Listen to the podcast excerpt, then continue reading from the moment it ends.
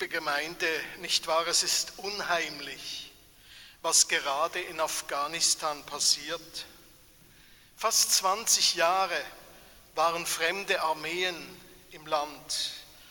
Es herrschte Ruhe, eine oft gestörte und eine äußerst gespannte Ruhe, aber immerhin einigermaßen Ruhe. Und nun ziehen die Besatzungstruppen ab. Und es wird sichtbar, wie sehr sie das Sagen hatten und nicht etwa die afghanische Regierung, die sie eingesetzt hatten. Und es wird sichtbar, wie wenig die, neue, die afghanische Regierung wirklich für eine neue Ordnung sorgen kann, wie wenig die Besatzer wirklich dafür gesorgt haben. Eine Machtposition ist ja noch keine Ordnung. Dazu braucht es viel geduldige und viel kluge Friedensarbeit. Die Überwindung der Gegensätze von Freund und Feind, von Sieger und Besiegten, das ist harte Arbeit. Nun aber hat sich die Situation in all den Jahren offenbar nicht wesentlich verändert und es ist durch den Abzug sofort ein Machtvakuum entstanden. Die islamistischen Taliban besetzen das Land Stadt um Stadt. Heute ist nur noch die Hauptstadt frei. Bei David im Alten Testament, da war es ähnlich. Auf der Flucht vor König Saul hat er sich ja mit seinen Männern in die Dienste des Philisterkönigs gestellt. Er bekam eine Stadt zugesprochen, Ziklag, in sicherer Entfernung zur Hauptstadt der Philister, an der Südgrenze Israels. Das sollte der Standort von David und seinen Männern sein. Dort waren ihre Frauen und Kinder, auch das Vieh untergebracht. David bezieht diese Stadt, aber er bleibt nicht dort. Immer wieder zieht er los zu Raubzügen. Und danach geht er immer zuerst nach Gad in die Königsstadt der Philister, um sich beglückwünschen zu lassen. Denn dort erzählt David, er habe israelitische Dörfer überfallen. Dabei waren es nicht weit entfernte Orte der Amalekiter und anderer Stämme. Ziklag lässt David in seiner Selbstherrlichkeit jeweils fast ungeschützt zurück. Und da passiert es schließlich. Die Amalekiter haben genug von Davids blutigen Räuberzügen und sie unternehmen einen Rachefeldzug. Zuerst plündern sie Orte im Negev, im Südland, um ihre Stärke zu testen. Und anschließend plündern sie die Stadt Davids, das fast ungeschützte Ziklag. Sie stoßen auf keinen Widerstand. Das sind nur Frauen und Kinder und ein paar alte Leute. Sie brennen den Ort nieder und holen sich Ersatz für alles, was ihnen genommen worden war. Sie treiben alles Vieh fort, auch die Frauen und die Kinder, die Alten führen sie mit sich in die Sklaverei. Und ja, haben sie denn nicht eigentlich recht? Wer sorgt denn hier im Land für Ordnung? Und wer, wer spielt denn hier die negative Rolle, die der Terroristen, der Taliban, wie wir aus westlicher Sicht sagen? Davids Truppe? Oder die Krieger aus Amalek? Oder vielleicht gar beide? Jedenfalls David steht jetzt vor dem Aus. Seine Leute geben ihm die Schuld an dieser Niederlage und das nicht zu Unrecht. In seiner Gier nach Beute und nach schnellen Erfolgen hat er das vergessen, was ihm anvertraut ist. Das passiert ja oft, nicht nur beim Kämpfen, nicht nur in Kriegen. Viele Menschen, die etwas erreichen wollen und Möglichkeiten zur Verwirklichung ihrer Ideen sehen, machen diesen Fehler. Nicht nur im militärischen Bereich, in der Gier nach Erfolg und Veränderungen und Größe übersehen oder vergessen sie das, was ihnen jetzt und vielleicht schon seit langem anvertraut ist. Und genau das droht dann verloren zu gehen. Das gibt es im Sport, das gibt es in der Kirche, das gibt es in der Wirtschaft, überall. Bevor ich nach Muttens kam, war ich im Tal im Kanton Solothurn.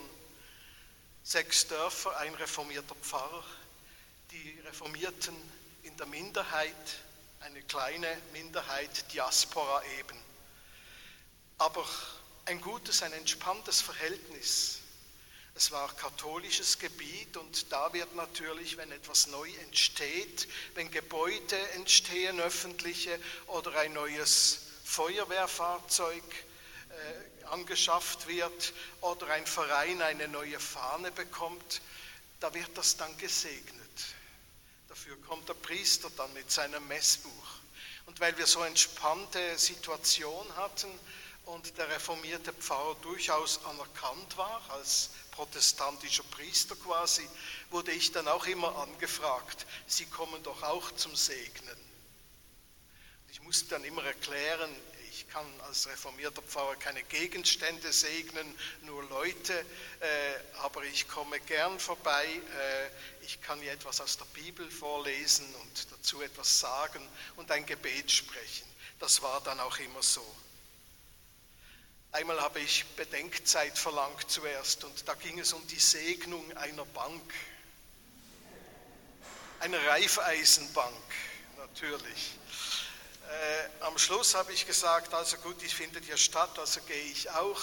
Und da habe ich vorgelesen aus dem Timotheusbrief die schöne Stelle über die Geldgier und habe dazu ein paar Worte gesagt und ein Gebet gesprochen kann ja nur beten, wenn eine neue Bank. Ah, lassen wir das.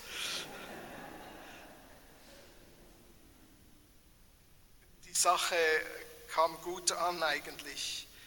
Ähm, es war die Stelle, in der Paulus vor der Geldgier warnt, aber es gab gute Gespräche anschließend. Ich erinnere mich an einen Banker, der hat mich richtig am Ärmel zur Seite genommen und dann hat er von sich erzählt, dass ihm eigentlich Glaube wichtig sei, dass ihn das angesprochen habe. Aber er hat dann auch gesagt, Gewinnvorgaben und Konkurrenzkampf machen ihm anständiges Handeln manchmal sehr schwer und auch sein Status als Leiter einer Bankfiliale verlange doch einen gewissen Lebensstil. Das mit der Geldgier aus der Bibel sei ihm schon wichtig gewesen, aber Geld regiert die Welt, hat er gesagt. Es bestimme den Rhythmus seiner Arbeit und er habe zunehmend das Gefühl, es regiere ihn, es verändere ihn, sein Denken, auch seinen Glauben und seine Lebensziele. Aber er wisse nicht, wie er das verhindern könne oder ändern könne. Und manchmal mache ihm das Angst. Es war ein gutes, ein langes Gespräch am Rand. Und er war auf der richtigen Spur. Auch bei David könnte dieses Erfolgsstreben, das er jetzt hatte, mit allen Mitteln sein Ziel zu erreichen. Auch hier könnte es böse enden. So kurz bevor er noch König werden könnte. Die harten Männer, die zu Kämpfern, ja zu erfolgreichen Räubern geworden sind, stehen nun vor den Trümmern ihres Zuhauses. Frauen und Kinder sind verschleppt. Sie brechen in Tränen aus. Und wenn Menschen in Tränen ausbrechen, kann das sein, dass sie traurig sind über das, was geschehen ist, dass sie Ohnmacht und Wut empfinden. Es kann aber auch sein, zum Beispiel in einem psychoanalytischen Gespräch oder in der Seelsorge, dass jetzt ein Durchbruch kommt, dass jemand etwas erkennt, was falsch gelaufen ist. Und das geht dann ganz tief. Ob David und seine Männer nun auch ahnen, was die Folgen ihres Tuns für andere gewesen sind ob sie ahnen, wie ihre Opfer fühlten und was sie eigentlich auf sich geladen haben über die Jahre. ob sie merken, dass sie zwar immer irgendwie an einen Gott geglaubt haben, dass er aber in ihrem Handeln schon längst keine Rolle mehr gespielt hatte. Hatten sie sich nicht mehr und mehr von ihm entfernt, nicht mehr nach seinem Willen gefragt. Und die Trümmer vor ihnen hieß das, er war nun weit weg. Und an der Stelle kommt dann dieser eine Satz, David aber vertraute auf den Herrn, seinen Gott, und das gab ihm neuen Mut. So heißt es da, das ist der Wendesatz in der Geschichte, das ist der Schlüsselsatz. Es ist der schönste und der wichtigste Satz in diesem ganzen Kapitel. Einer, von dem ich wünschte, dass er so ähnlich in jeder Lebensgeschichte vorkäme. David aber vertraute auf den Herrn, seinen Gott, und das gab ihm neuen Mut. Madeleine aber vertraute auf den Herrn, ihren Gott, und das gab ihr neuen Mut. Hans-Peter vertraute auf den Herrn, seinen Gott, und das gab ihm neuen Mut.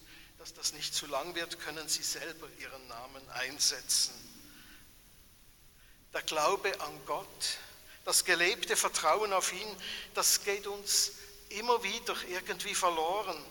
Nicht unbedingt dann, wenn etwas schief geht, sondern dann, wenn wir so planen, als hätten wir alles längst im Griff wenn wir unsere Visionen und Pläne verwirklichen mit allen zur Verfügung stehenden Mitteln und das dann auch noch mit dem Willen Gottes gleichsetzen oder verwechseln.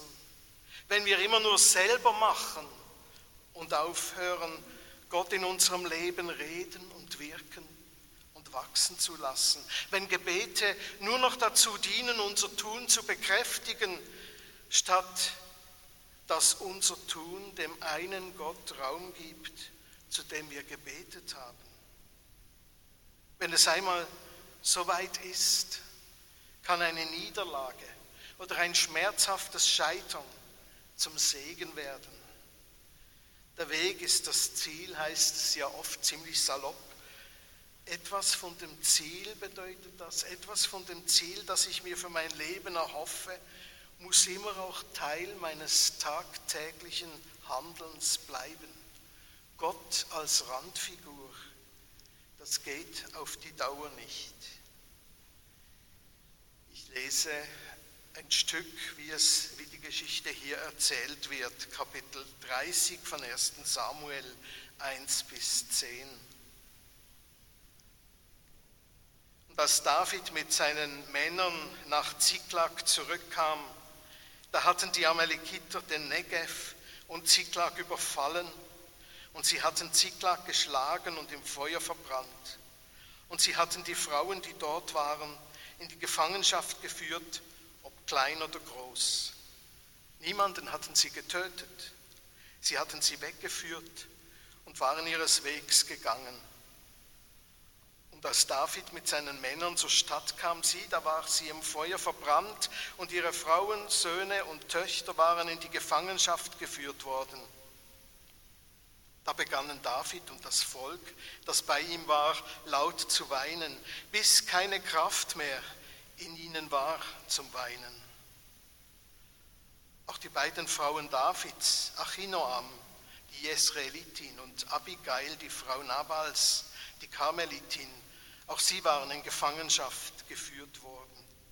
Und David war in großer Not, weil das Volk davon sprach, ihn nun steinigen zu wollen. Denn das ganze Volk war verbittert, ein jeder wegen seiner Söhne und wegen seiner Töchter. David aber vertraute auf den Herrn, seinen Gott, und das gab ihm neuen Mut. Und David sagte zu Ebiatar, dem Priester, dem Sohn des Achimelech, bitte bring den Ephod her zu mir. Und Ebiatar brachte den Ephod zu David. Und David befragte den Herrn und sprach, soll ich diese Räuberbande ver verfolgen? Werde ich sie einholen? Da sprach er zu ihm, nimm die Verfolgung auf, denn du wirst sie einholen und du wirst sie retten. Da ging David, er mit 600 Mann, die bei ihm waren, und sie kamen an das Bachtal Besor, übrigen aber blieben zurück. Und David setzte die Verfolgung fort, er mit 400 Mann, 200 Mann aber, die zu erschöpft waren, um das Bachtal Besor zu überqueren, blieben dort.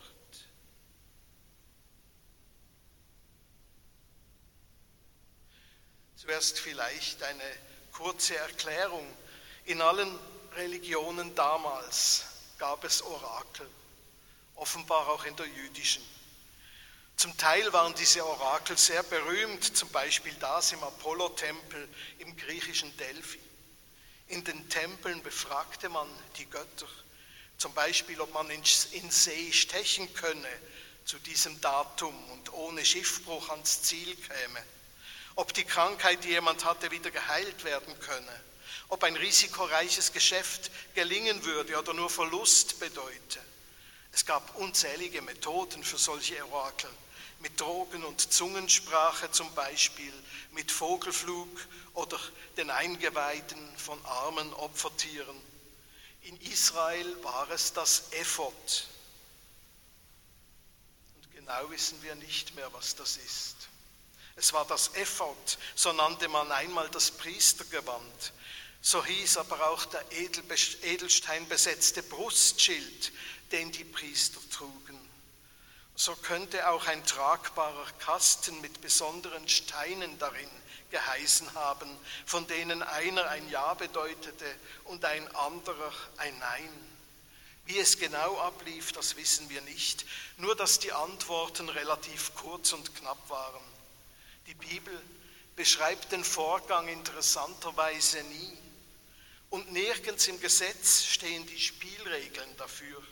Es wird höchstens schwach angedeutet, fast ein wenig verschämt, als würden die Erzähler denken, ja, wir wissen, es ist populär, aber, und das gibt es halt auch bei uns, aber hier wird nicht nur mit dem Schicksal gespielt, sondern auch mit der Grenze zwischen Glauben und Aberglauben. Gott muss doch auch schweigen können.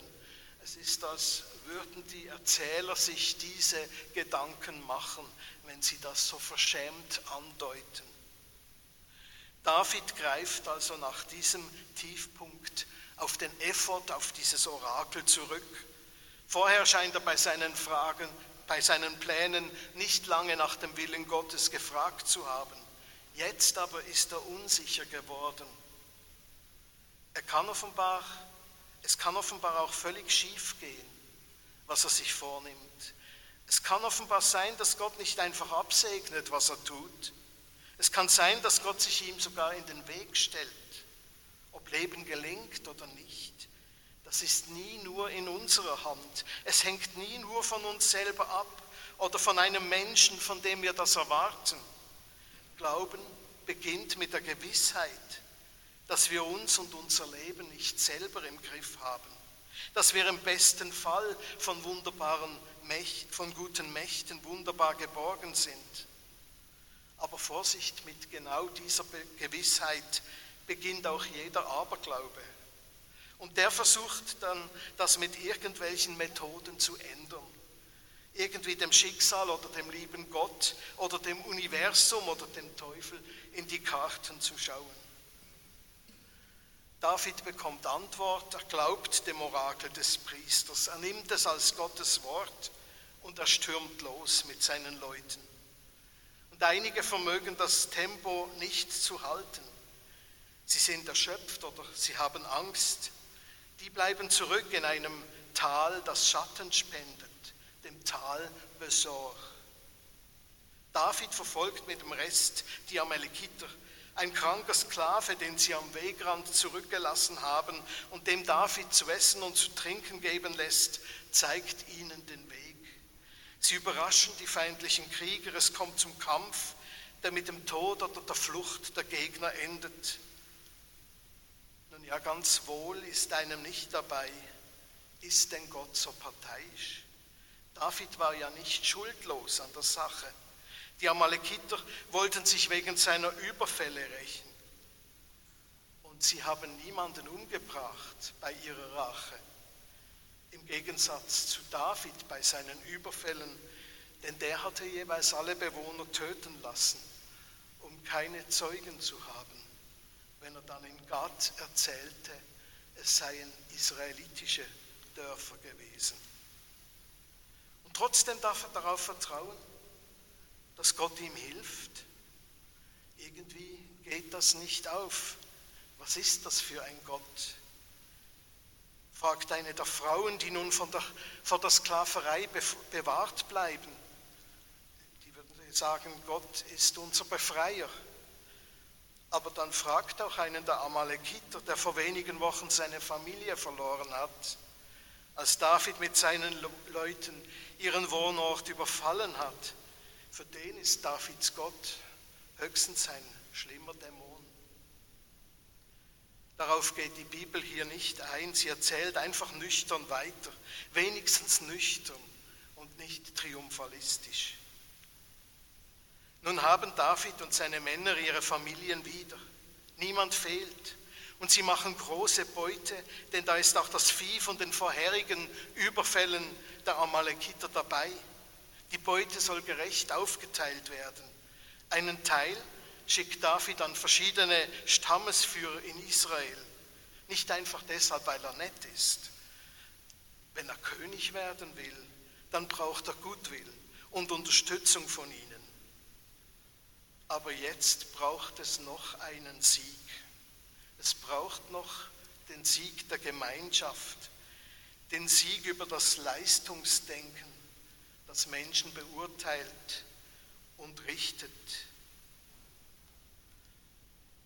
David kam zu den 200 Männern, die zu erschöpft gewesen waren, um David zu folgen und die man am Bachtal besorgt zurückgelassen hatte. Und diese zogen los David und dem Volk entgegen, das bei ihm war. Und David trat auf sie zu und er fragte sie nach ihrem Wohlergehen. Aber alle Bösen und Ruchlosen unter den Männern, die mit David gezogen, gegangen waren, sagten daraufhin, weil sie nicht mit uns gegangen sind, werden wir ihnen nichts von der Beute geben, die wir gerettet haben, außer einem jeden seine Frau und seine Kinder, damit sie diese mitnehmen und dann gehen. David aber sagte, meine Brüder, so dürft ihr nicht verfahren mit dem, was der Herr uns gegeben hat. Er hat uns beschützt und diese Räuberbande, die über uns hergefallen ist, in unsere Hand gegeben. Wer wird denn die Sache, in dieser Sache auf euch hören?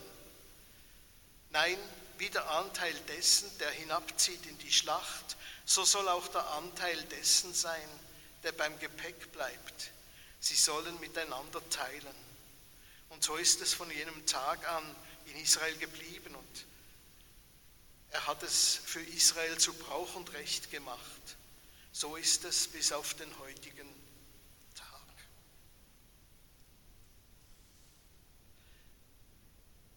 Wisst ihr, bei jeder Entwicklung, die es gibt, bleiben Menschen zurück. Nie können alle Schritt halten. Vielleicht wollen sie auch nicht, weil ihre Ängste größer sind als anderes. Gemeinschaft, Gemeinschaft ist dort, wo man sie nicht einfach abhängt. Gottes Volk erkennt man daran, dass jeder geschätzt und geachtet und gegrüßt wird, ob er nun mit allen Schritt halten kann oder nicht. Das sind mutige Kämpfer, Gewinner, Helden, gläubige Visionäre, die mit David mitgegangen sind oder gar vorangestürmt und die gerade einen Sieg gegen die Übermacht errungen haben. Sie werden aber jetzt böse und ruchlos genannt, weil sie die anderen ablehnen, die Schwächeren, die zurückgeblieben sind. David scheint aber verstanden zu haben. Gott hat letztlich den Sieg geschenkt die Stärke der Menschen ist immer, dass sie füreinander da sind, dass sie darauf achten, dass keiner zu kurz kommt, dass sie umkehren zu denen, die zurückbleiben, dass sie gemeinsam dankbar sind und teilen, was ihnen gegeben ist. Denn vielleicht sind ja nicht nur unsere Stärken wichtig, sondern auch unsere Schwächen, wenn wir sie im Vertrauen auf Gott miteinander teilen. Und vielleicht sind und nicht nur unsere Erfolge, sondern auch unsere Niederlagen können Menschen verbinden. Siegen, also Niederlagen überwinden, das können wir, wenn wir einander zur Freude helfen, wenn die Menschen um uns wichtiger sind als alle Ziele, die uns so vorschweben. Das Tal Besor, übrigens, wo beschlossen wurde, dass keiner zu kurz kommen soll, dass alle gleichermaßen Anteil haben müssen an dem Sieg, den Gott geschenkt hat. Dieses Tal Besor heißt auf Deutsch übersetzt das Tal der guten Nachricht. Und da wären wir wieder bei der Lesung des Evangeliums von den Arbeitern im Weinberg.